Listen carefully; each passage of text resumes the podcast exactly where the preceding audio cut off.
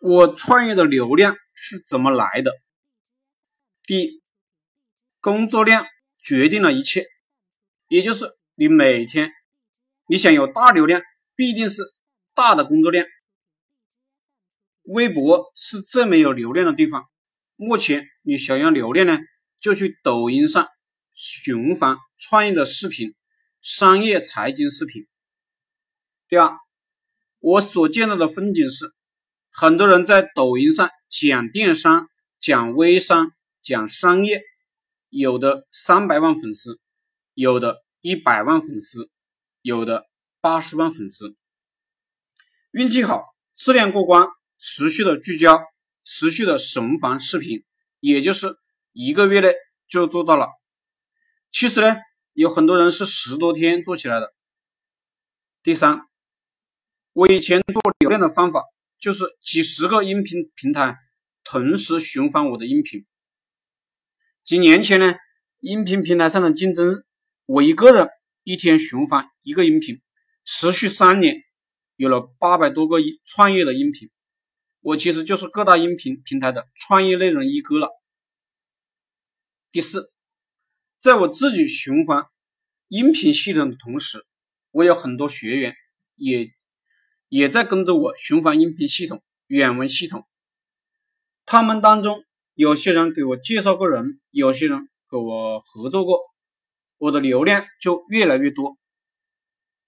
第五，我的所有流量基本都导入了微信，我朋友、合伙人的流量也导入了微信。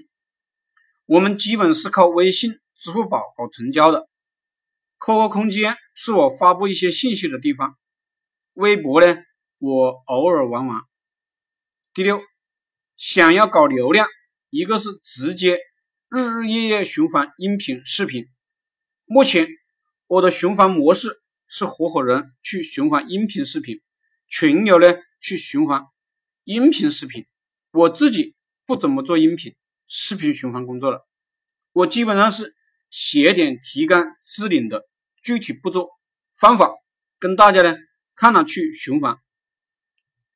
第七，流量必须日日夜夜的循环音频、视频，这些内容有些是直接复制我的文章、视频、音频的，有些是大家在网络上，比如悟空问答里、天涯里、知乎、豆瓣以及一些国外书籍上写的创业理论，改编成自己的。